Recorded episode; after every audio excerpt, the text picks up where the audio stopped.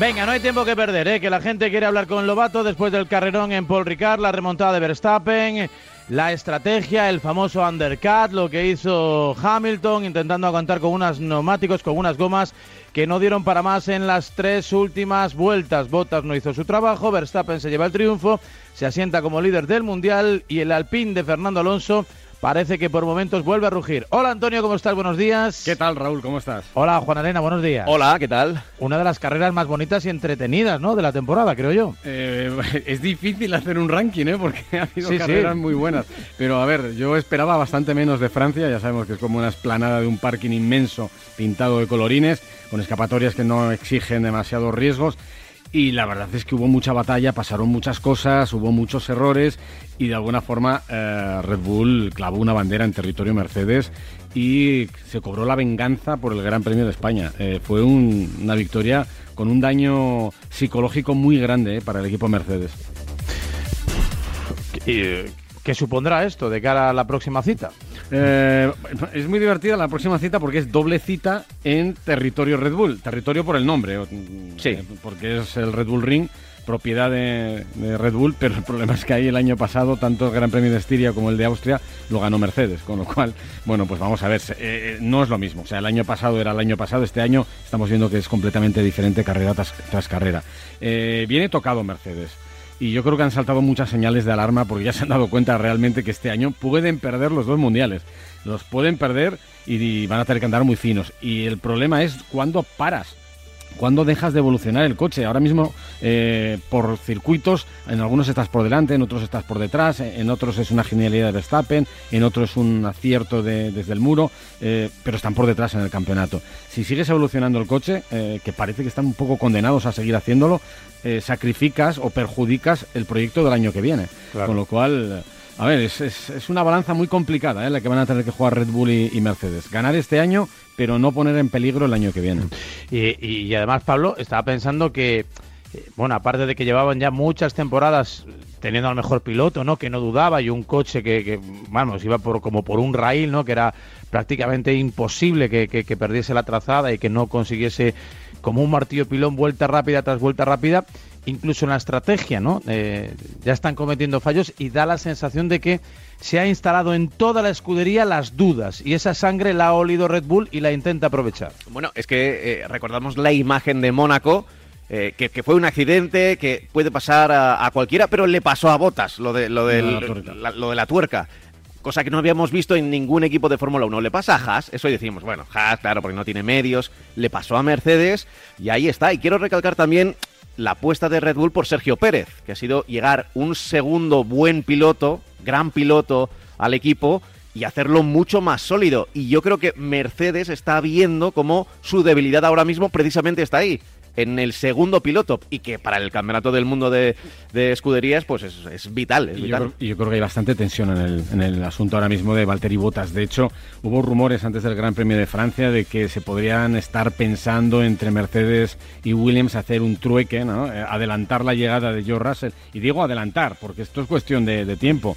Eh, si no es ahora, que parece que no, yo, creo que sería una decisión un poco eh, violenta, va a ser al final de la temporada. Pero claro, eh, carrera tras carrera están pasando cosas. Eh, Botas se diluye, eh, Checo Pérez, como tú dices, está brillando cada vez más, ha ganado una carrera, ha subido al podio en esta, ha ayudado al, equipo. De, hecho, hay, una historia que me, pareció muy significativa en el Gran Premio.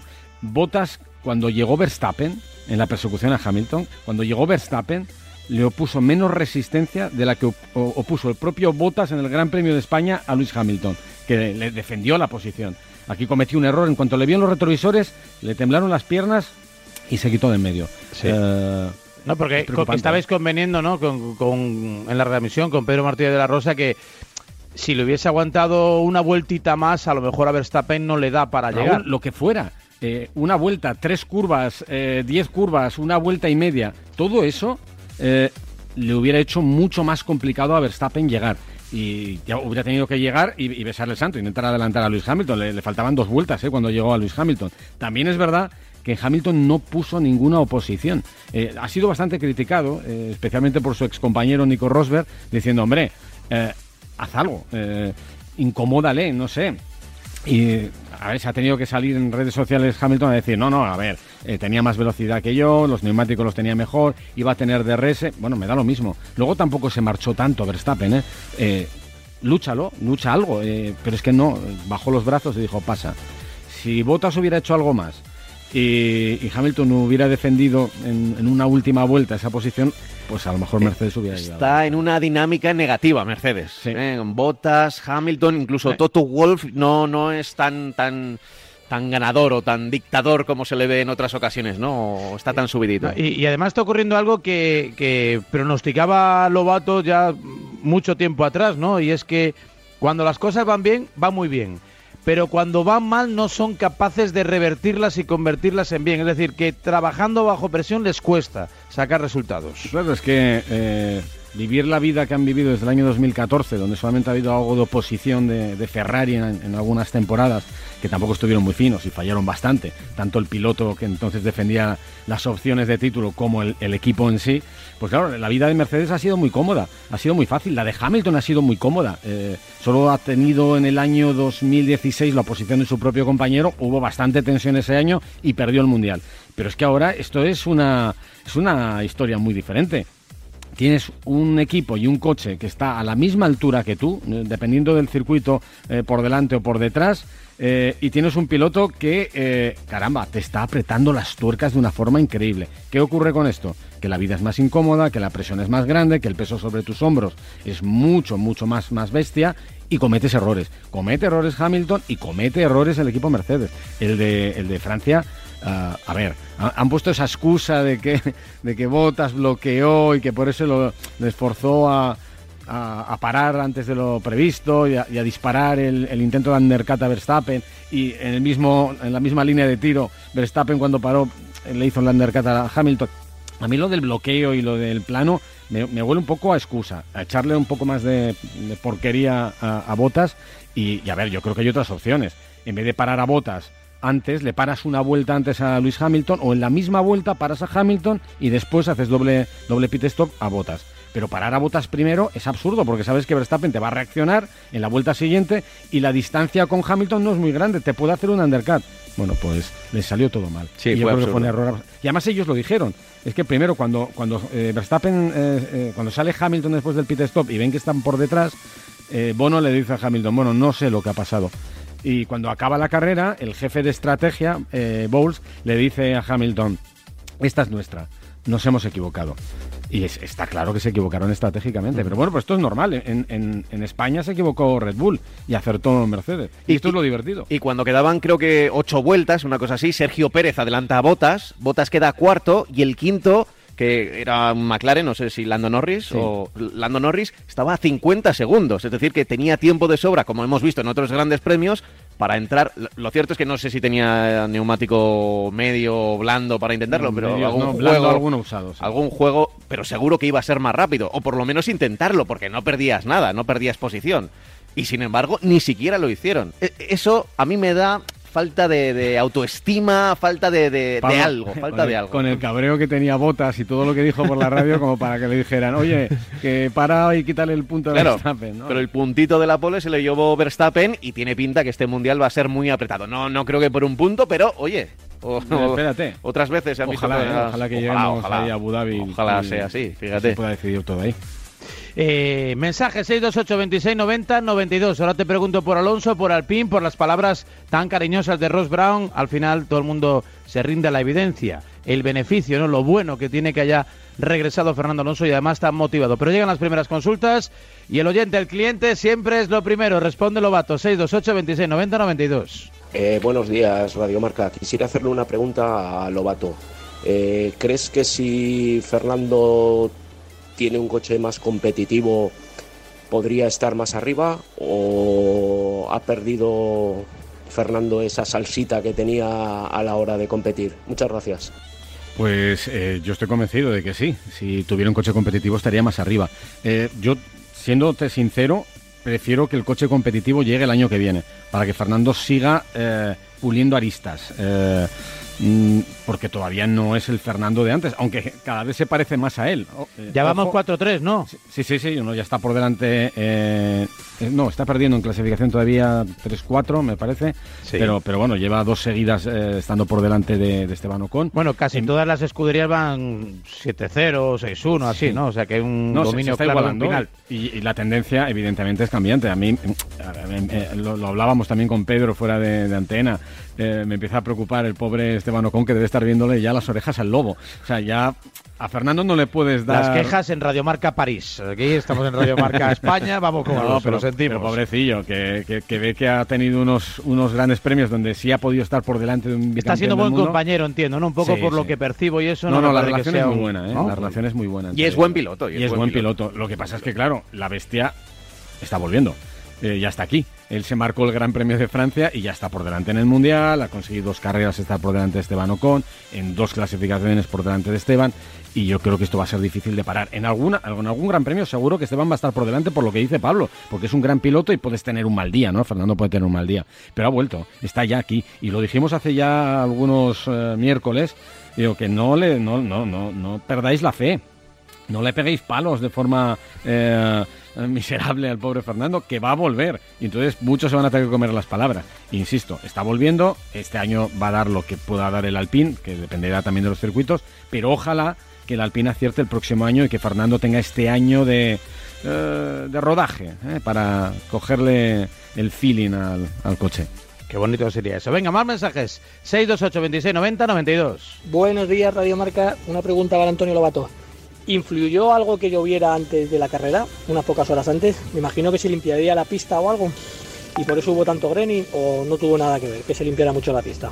Eh, sí, seguro que sí. Eh, a ver, la pista se reseteó. Lo que pasa es que las pistas eh, son muy cambiantes, ¿no? Después del chaparrón de, de, la F2, de la F3, perdón, pues evidentemente toda la goma que había en la pista y mm, eh, todo el grip que se había ido ganando con los días anteriores, porque además eh, Paul Ricard es un circuito que mejora mucho eh, del viernes al, domingo. Mejora mucho si uno viene un, chapuzón como estos, ¿no?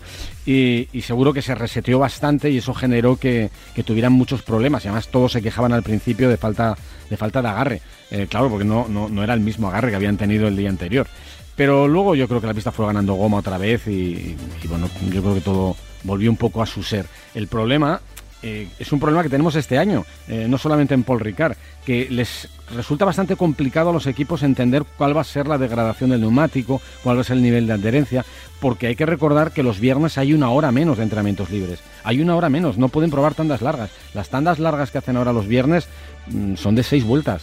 Claro, luego tú en carrera le metes al mismo neumático, le metes veintitantas vueltas y te descubres, oh cielos, que en la vuelta 14 eh, esto es un mundo desconocido y se me van porque no lo han probado. Pero, es muy interesante esto, ¿eh? El otro día, el otro día en la vuelta 10, todos los mensajes de radio de todos los pilotos eran, oye, que esto, se está gastando más de lo que parece. Y luego, sin embargo, no, no fue, para, para algunos no fue, no fue tanto, ¿no? Había había como stints largos, stints muy cortos y eso le da mucha mucha viveza a la, carrera porque antes antes estaba súper calculado. Era, algo eh, para Ferrari, ¿no? Que, bueno, lo de Ferrari. ¿no? Que desplome. Eh, no hemos hablado todavía de Ferrari, del desastre. Ferrari tendría que haber ido a tres paradas, el pobre, porque tienen un problema muy grave de degradación de neumático, de sobrecalentamiento de los neumáticos traseros, lo vienen padeciendo desde hace mucho tiempo. Y eso es lo que explica que brillan en clasificación, sí, y de hecho hicieron dos poles en circuitos urbanos, también circuitos donde no se degrada mucho el neumático, eh, pero luego en carrera se diluyen, porque claro, no es lo mismo eh, la clasificación con poca gasolina a dos vueltas, donde incluso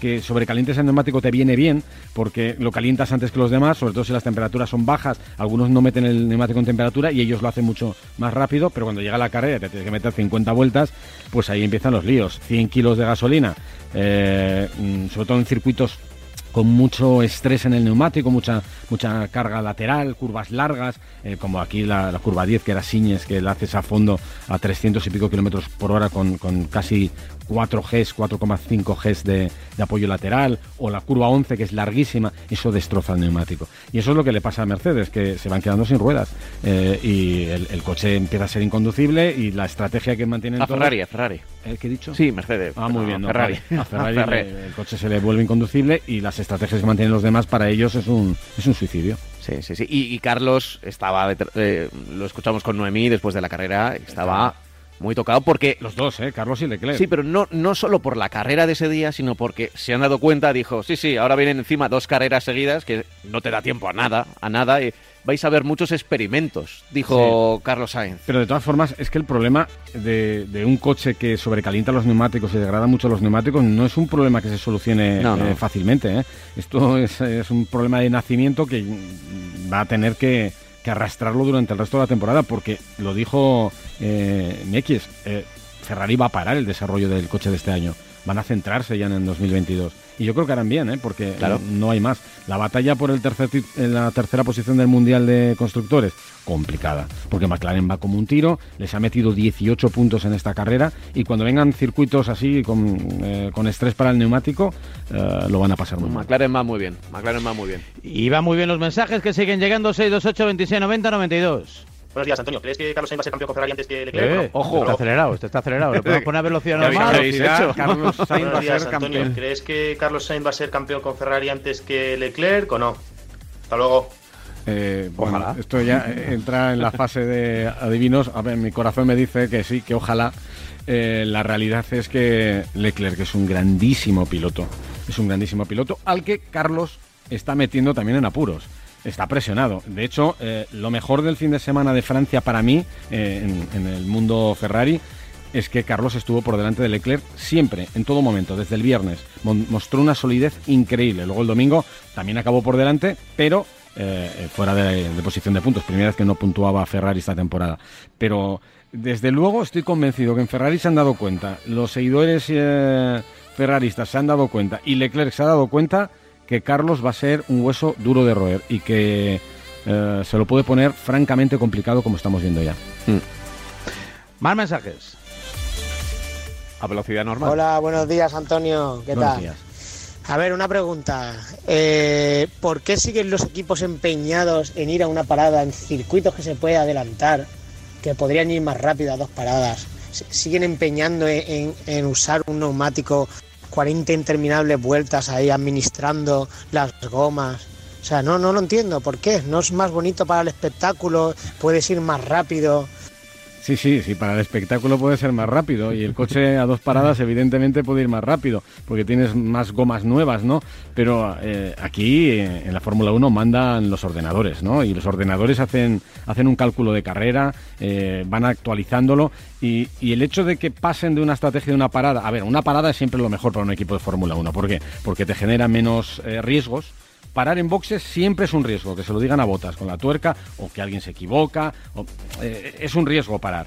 Eh, luego te metes veintitantos segundos eh, con, la pérdida que tienes siempre que entras en el, en el pit lane. Con lo cual, una parada, si te funcionan y te aguantan los neumáticos, es siempre lo mejor. y si los ordenadores te dicen que una parada, pues es una parada, vas a muerte una parada. Pero claro, luego te encuentras la realidad, ¿no? Y como te digo, no se puede simular mucho las tandas largas en los viernes porque hay menos tiempo y entonces encuentras de repente que el neumático que pensabas que iba a ser bueno para carrera no es tan bueno, que el neumático que pensabas que iba a aguantar no aguanta y entonces te fuerzas, estás obligado a hacer una segunda parada por supervivencia. Porque fíjate, eh, Verstappen hizo dos paradas, ¿no? Eh, hizo dos paradas para protegerse de la posibilidad de que Mercedes le hubiera hecho un undercut, ¿no? y así todo tuvo que sudar tinta para recuperar los 20, bueno, fueron 18 segundos, 18,2 segundos lo que tenía desventaja con Hamilton. Tuvo que dejarse la vida, ir dos segundos por vuelta más rápido que Hamilton, encontrarse con, con botas, encontrarte con tu compañero de equipo, llegar a Hamilton y adelantarle. Y así todo, mm, faltaron dos vueltas. Es un riesgo ir a dos paradas siempre, ¿no?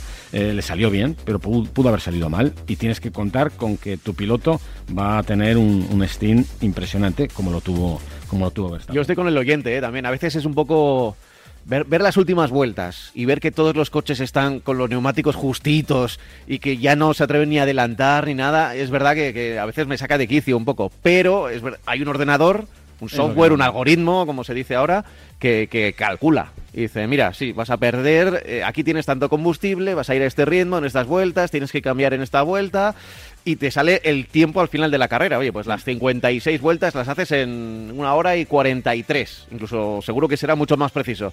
Y si haces dos paradas, esto. Y, claro, lo que salga más rápido. Si es, que es así. Es, el reino de los ordenadores. Te lo dicen todo. Eh, te lo calculan todo. Solamente cuando hay situaciones inesperadas que no puede calcular inmediatamente el ordenador, entonces tienen que entrar los estrategas. Normalmente es cuando hay pifias, ¿eh? también te voy a decir. Claro, un poquito de lluvia, un safety car por aquí. Pues va a llover, no va a llover, pues caen cuatro gotas, pues qué neumático pongo, pero todo lo demás, eh, cuando están rodando, por ejemplo, que les vemos a todos tranquilos, los ordenadores están diciendo, en el caso de que haya un coche de seguridad ahora, lo que tienen que hacer pues paramos o no paramos, o eh, paramos y ponemos esto. Y si hay un virtual safety car, también los ordenadores te lo calculan. Hmm. Entonces, se produce la circunstancia, el estratega mira al ordenador y dice, entramos o no entramos, lo que diga el ordenador. Un software propio de cada equipo. ¿eh? sí, sí, Más mensajes para ir cerrando este tiempo de consulta con Antonio Lobato, Mundial de la Fórmula 1. Buenas, Raúl y Antonio. Una duda. El año que viene el, reglamento se va a cambiar. Dice que en teoría iba a ser más igualado. Y las últimas informaciones es que al revés, que va a aumentar las diferencias. Este año estamos viendo a Red Bull y a Mercedes muy, muy pegados.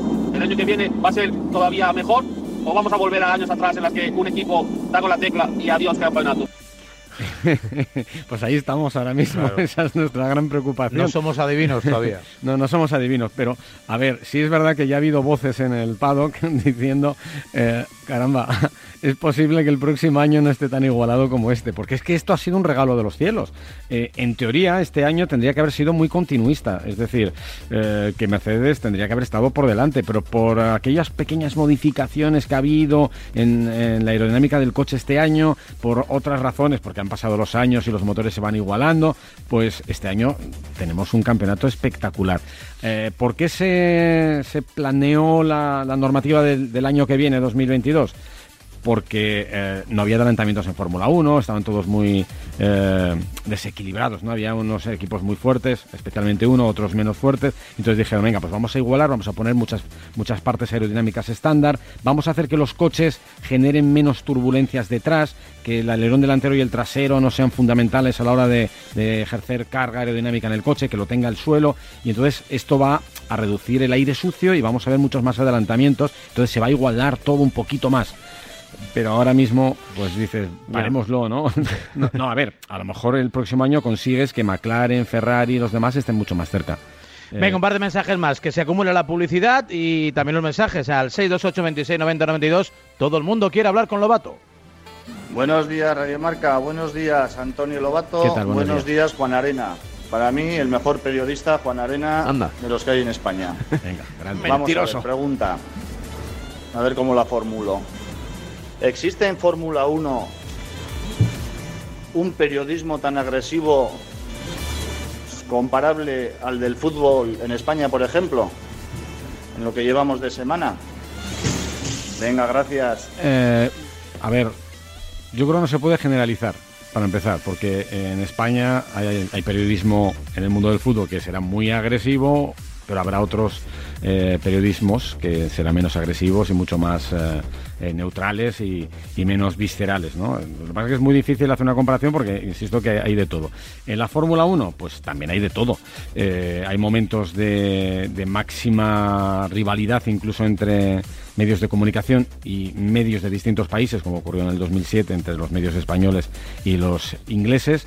Y, y yo creo que por regla general eh, la Fórmula 1 normalmente es menos apasionada, es un poco más fría que, la, prensa internacional del mundo del fútbol. Yo creo, desde fuera un poco, ¿no? Como que, la prensa española todavía está, eh, llevamos cuánto, pues desde que realmente, eh, o sea, había periodistas antes de Fernando Alonso, unos cuantos, y siguen ahí, pero llevamos cuánto, pues lo, que lleva Fernando Alonso, ¿no? 20 años en, en la Fórmula 1. Claro, lo comparas con los británicos, que llevan 70, o los italianos, y, por ejemplo, el lunes lees la gacheta o lees la prensa italiana y, los, los palos a Ferrari y la presión que ejerce la prensa italiana eh, cuando el jefe de, Ferrari mete la pata es muchísima es muchísimo más que, que la prensa española lo que puede hacer primero porque no hay escudería española y, ¿qué hacemos con los pilotos? ¿Les damos caña? ¿No les damos caña? Generalmente los pilotos eh, suelen salvarse, entre comillas salvarse, pero los equipos los ingleses tienen a su McLaren y, si mete la pata McLaren es como si Luis Enrique mm, no acierta en la alineación, ¿no? Van a por él, a saco. Y en Italia pasa lo mismo. Y eso eso no sé si lo he hecho de menos aquí, pero es verdad que no existe, pero yo creo por, por, por una... Yo creo que es hasta normal, ¿no? porque no, no estamos todavía, iba a decir maduros, no sé si es la palabra, pero, pero bueno, que la tradición automovilística y periodística ha ido de la mano en Italia y en Inglaterra. Eso seguro. 10 y 45, 9 y 45 en Canarias. Enseguida echamos la rúbrica. Enseguida bandera de cuadros. Antonio Lobato, Pablo Juan Arena. Tiempo de consultas y Fórmula 1 aquí en Radio Marca, en A Diario. En Radio Marca.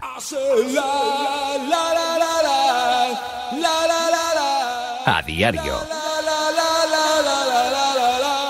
Si me toca el bote del Eurojackpot de este viernes, exijo pasar a ser conocido como Iván el del Eurojackpot y que mi hija sea Marta la despreocupada y mi nieto Hugo el Sibarita y así con los que vengan, el bisnieto, el otro y el otro. Eurojackpot, el megasorteo europeo de la 11. Este viernes por solo 2 euros, bote de 47 millones. Eurojackpot, millonario por los siglos de los siglos. 11. Juega responsablemente y solo si eres mayor de edad. Una puesta de sol mejora vista desde un crucero. El mar es más azul navegando al mejor precio. Y un paseo por cubierta es más relajante sin gastos de cancelación. ¿Dónde va a parar? Mejora lo inmejorable con viajes el corte inglés. Contrata ya tu crucero y conseguirás hasta un 5% en una tarjeta regalo del corte inglés. Reserva por solo 30 euros, sin gastos de cancelación y si el precio de tu crucero baja, te lo igualamos. Viajes el corte inglés. El viaje es solo parte del viaje. Plazas disponibles para verano 2021 y 22. Consulta condiciones. Esto es muy fácil. ¿Que no habiendo tenido siniestros durante el confinamiento, no has hecho nada por mí? Pues yo me voy a la mutua. Vente a la mutua y en menos de 6 minutos te bajamos el precio de cualquiera de tus seguros, sea cual sea. Llama al 91 555 5555. 91 555 5555. Esto es muy fácil. Esto es la mutua. Condiciones en mutua.es. En el nuevo episodio de la Liga de ayer y hoy comprobamos cómo la tecnología ha ayudado a mejorar el trabajo de los preparadores físicos. Viajamos hasta Pamplona para escuchar a Sergi Pérez, actual preparador físico del Club Atlético Osasuna, y a Javier Castañeda, defensa rojillo de los 80 y los 90. primero es extraemos los datos a través de Media Coach. Imagino que antes no sería así, ¿no? Preguntarte qué tal estabas. Joder, pues estoy muy bien. Pues a jugar. El pasado, el presente y el futuro del fútbol se unen en el podcast La Liga de ayer y hoy. Venga, hasta luego. Fíjate el vecino. Ha venido a la casa de la playa solo a instalarse la alarma. No me extraña, porque yo también he estado todos estos meses preocupada por tener la casa vacía. Pues voy a llamar yo también para ponerme una alarma. Confía en Securitas Direct. Ante un intento de robo o de ocupación, podemos verificar la intrusión y avisar a la policía en segundos. Securitas Direct, expertos en seguridad. Llámanos al 900 103 104 o calcula online en securitasdirect.es.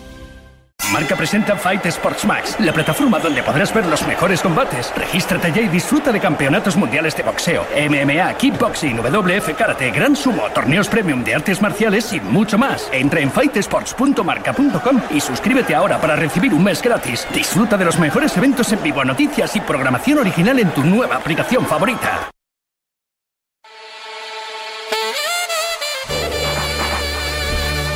10 y 48, 9 y 48 en Canarias. Para ir rematando, rubricando, Antonio, ¿qué tenemos por delante? ¿Qué nos viene ahora? Pues nos vienen dos carreras. Nos viene Gran Premio de Estiria el próximo fin de semana en el circuito Red Bull Ring y la semana siguiente segunda carrera. O sea, el próximo fin de semana te refieres a pasado mañana. Sí, sí.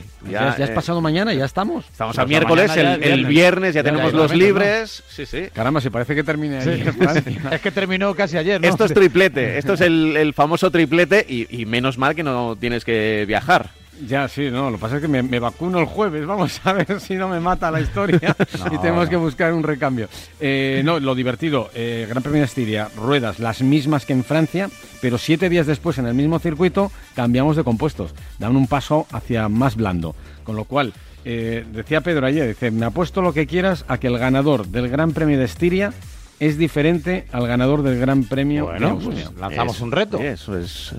Si lo dice Pedro, que ha estado ahí y que sabe, pues eh, está bien lo de los neumáticos, ¿eh? yo no lo sabía. Sí, sí, sí. no lo sabía. Así serán gran premios, por lo menos en la estrategia diferente. Oye, no hicimos porra ni nada, ¿no? La semana eh, pasada. Pues yo creo que no.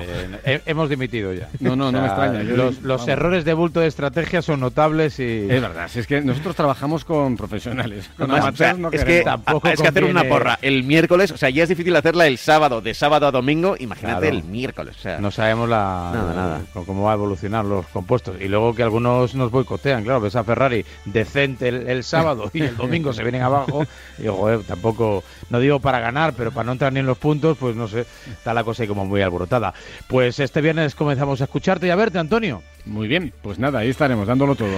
El próximo miércoles más. Gracias, hasta la próxima semana. Oye, esta tarde estás ahí con España, ¿no? Sí, a las seis, sí, estamos en Sevilla. ahí a darle caña también. Ahí, sí. Jugará que parece, ya veremos si Llorente.